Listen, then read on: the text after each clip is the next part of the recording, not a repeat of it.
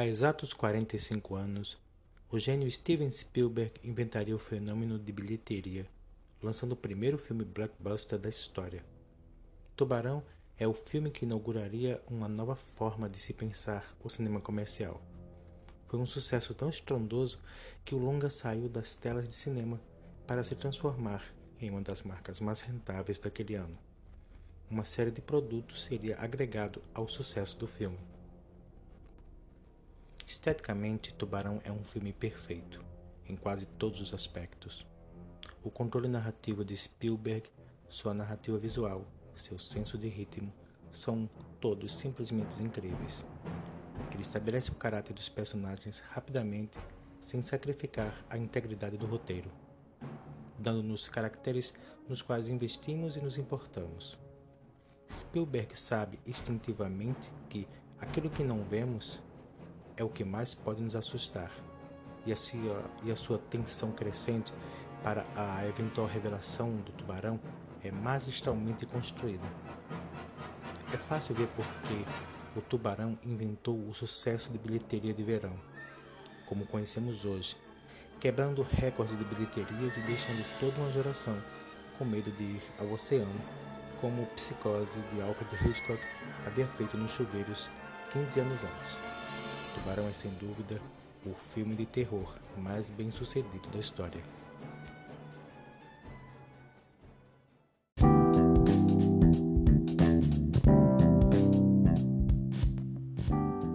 Recentemente, o clássico filme de Steven Spielberg foi trazido à tona em razão da pandemia do novo coronavírus. Mas o que um filme sobre um tubarão assassino e uma pandemia gerada por um vírus teriam em comum?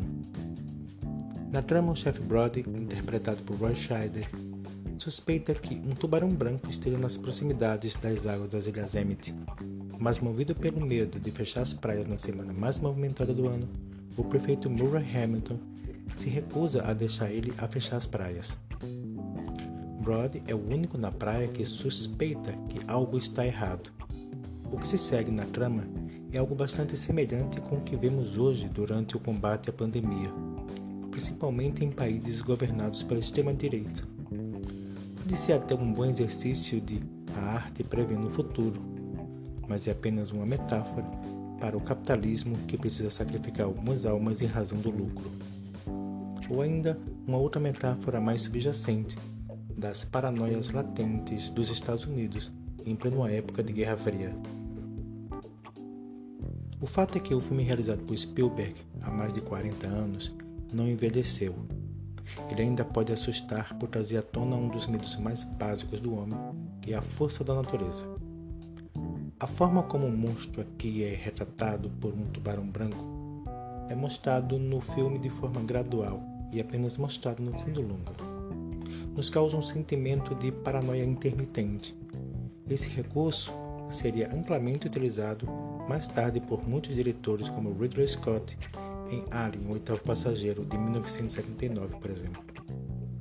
O filme Tubarão não previu a pandemia de Covid-19, mas serve perfeitamente como modelo para de como uma sociedade capitalista reagiria a uma possível paralisação social parcial. Por isso, ele retornar tão forte em 2020.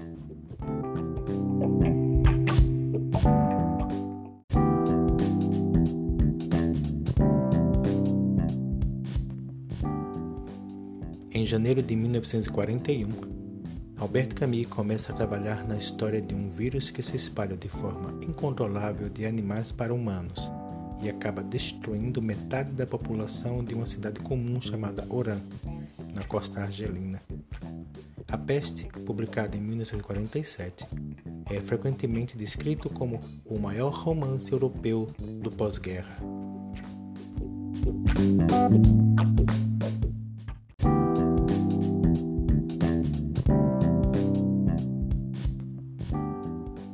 Quando o livro abre, um ar de normalidade misteriosa reina. Os habitantes da cidade levam uma vida agitada, centrada no dinheiro e desnaturada.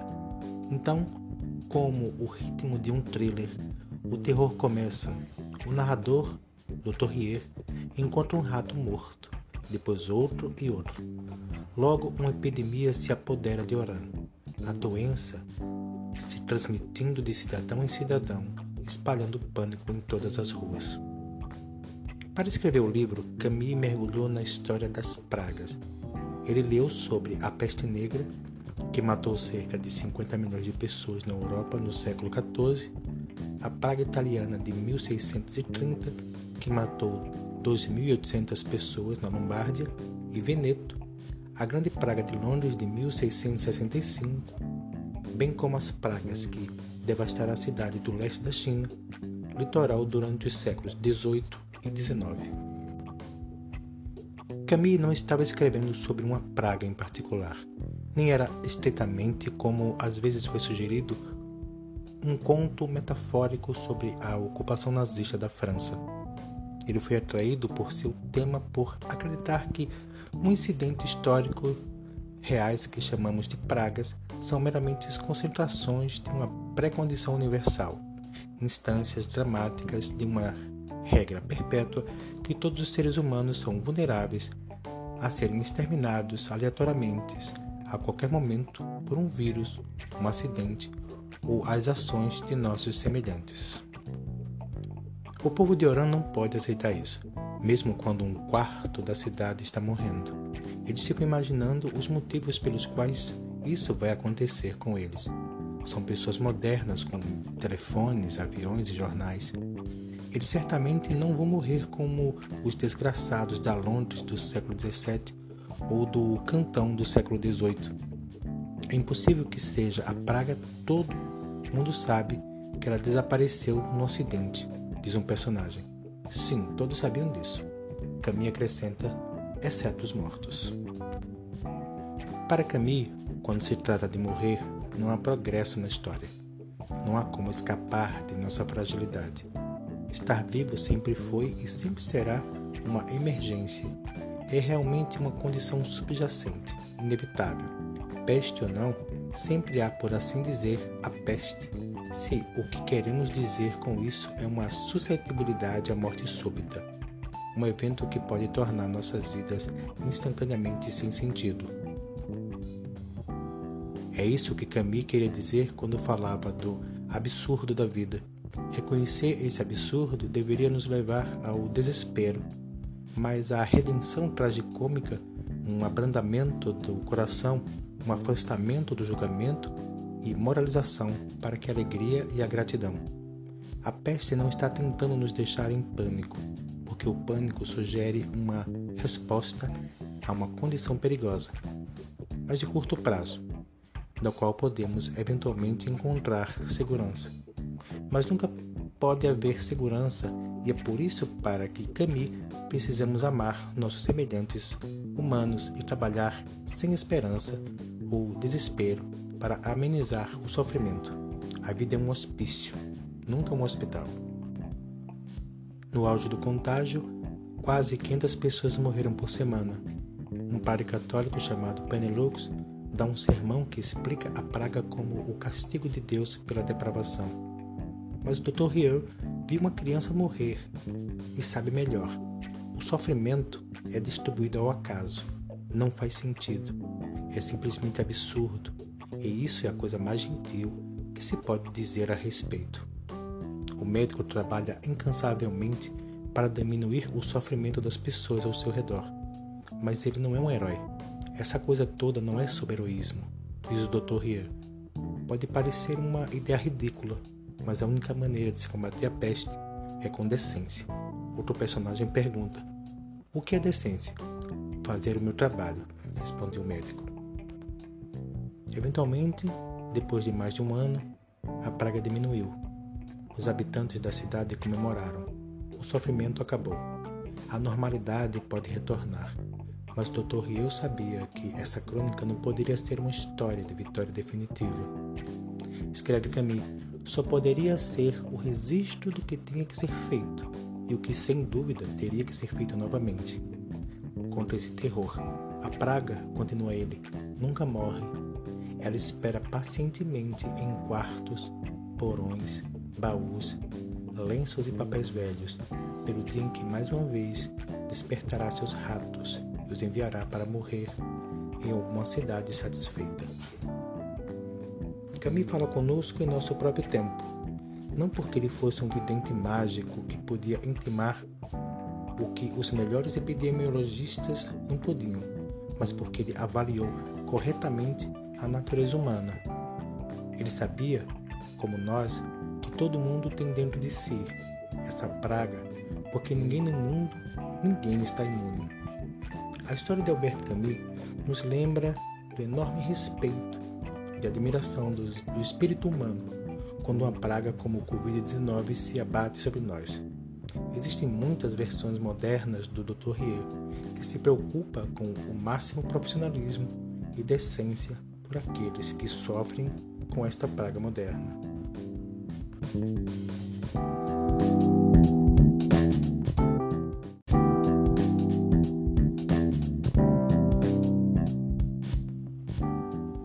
Interessante agora é como serão as consequências da pandemia do coronavírus? Quando a crise passar, vamos voltar ao normal? Será que vamos querer?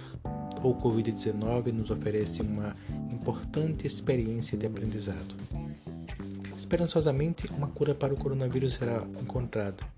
Mas aconteça o que acontecer, devemos ter em mente que a, as ameaças de doenças infecciosas não vão embora as pandemias não são meros produtos imaginários de alguns tipos artísticos. Falando francamente, estamos em um ponto de inflexão dramática. Nossa resposta a essa pandemia terá um efeito enorme no futuro da humanidade, mas de que o coronavírus destacou as disfunções políticas, econômicas e sociais existentes. Também mostrou a crise de liderança. É um convite a mudanças radicais na economia, em nosso comportamento social e no papel do governo em nossas vidas. Num cenário pessimista, em uma situação de crise, a maioria das pessoas tendem a regredir a um estado de maior dependência. Geralmente resulta em um clamor pelo tipo de liderança que pode acalmar medos e ansiedades coletivas. Isso pode explicar um fenômeno paradoxal mesmo líderes altamente incompetentes podem crescer em popularidade nessas ocasiões. Na verdade, a liderança dos países mais poderosos do mundo está à altura do desafio atual. Eles podem ser confiáveis? Infelizmente, muitos de nossos líderes se mostram bastante ineficazes. E com a população em um estado de regressão psicológica, eles podem escapar impunes. Quando as coisas ficam difíceis, as sociedades tendem a se retirar em vez de estender a mão. Nossa sensação de impotência aumenta o apelo da política de identidade nacional, como retorno ao Estado-nação. Podemos esperar que a política de identidade se torne ainda mais forte. Na verdade, esse cenário já está acontecendo. Se considerarmos a forma como vários países estão tentando adquirir itens tão necessários para vencer a pandemia. Infelizmente, este cenário pessimista se encaixa perfeitamente em uma agenda de controle totalitário. Um fato não passou despercebido aos líderes autocráticos. Para ele, a pandemia é uma desculpa conveniente para canalizar o crescente sentimento de desamparo das pessoas para a autocracia. A população pode ficar mais dispostas a entregar o controle aos governos. Via de regra, quando estamos com medo, estamos mais dispostos a reduzir as liberdades civis, mesmo quando os líderes fingem ser democráticos. Nas condições certas, o autocrática interior pode surgir. Também existe a possibilidade de uma busca por bodes expiatórios. Afinal, nada une melhor uma população do que uma ameaça externa. Assim, além dos processos regressivos, as reações paranoicas também podem vir à tona. A infraestrutura tecnológica e estrutura legislativa para os tipos de lei marcial existem há muito tempo. Devemos considerar como essas medidas excepcionais poderiam facilmente se tornar permanentes. Refiro-me com as coisas de abdicação da liberdade pessoal, mesmo extrajudicial, detenções por tempo indeterminado, censura da imprensa, da internet, supostamente para combater a desinformação a negação da liberdade de reunião e rastreamento dos movimentos de todos e qualquer momento e restrição a viagens.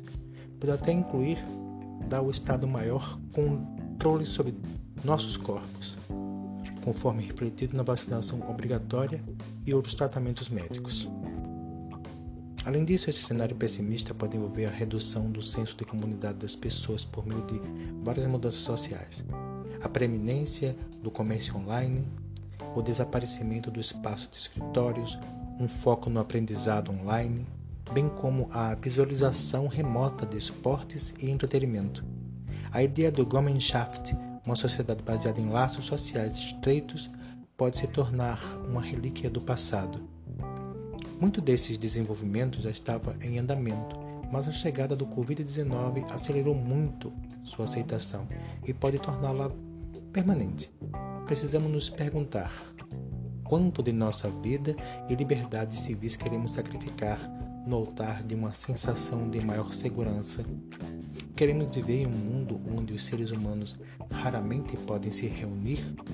Se o distanciamento social se tornar a norma, podemos suportar o provável aumento da depressão induzida pelo isolamento, reações paranoicas, abuso de drogas e suicídio?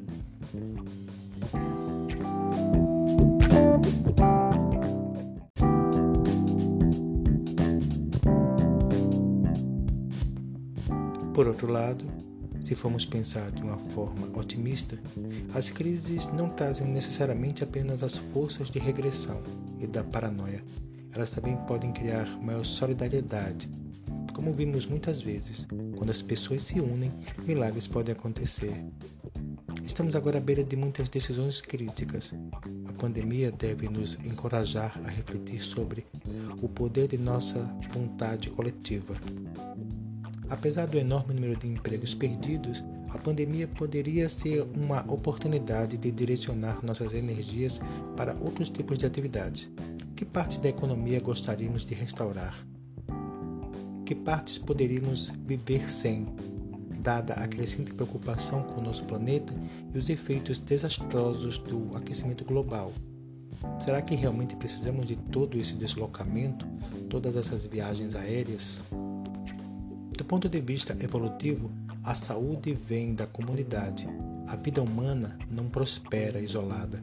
Fazer parte de uma comunidade é importante para a nossa saúde mental. Do jeito que está, já vivemos de maneira muito mais distante do que antes. Devemos continuar nesse caminho? A pandemia pode nos dar a oportunidade de restaurar as conexões perdidas e criar sociedades mais cooperativas e interrelacionadas. Os esforços coordenados de cientistas de todo o mundo para encontrar uma cura para o coronavírus sugerem que tal cooperação é possível.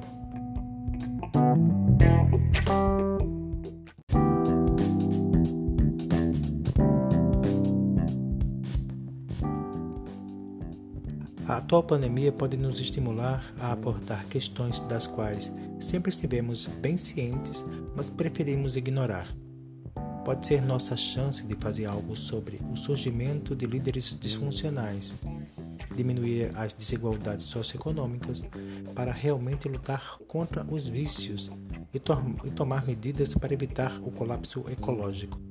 Primeiro, precisamos aceitar a realidade de ver um mundo interconectado. Devemos desenvolver uma visão mais global do que pensamos sobre nossa realidade. Acima de tudo, a crise do coronavírus abre a porta para criarmos sociedades mais compassivas os tipos de sociedades que reconhecem como estamos todos conectados e que nosso planeta deve ser administrado pelas gerações vindouras.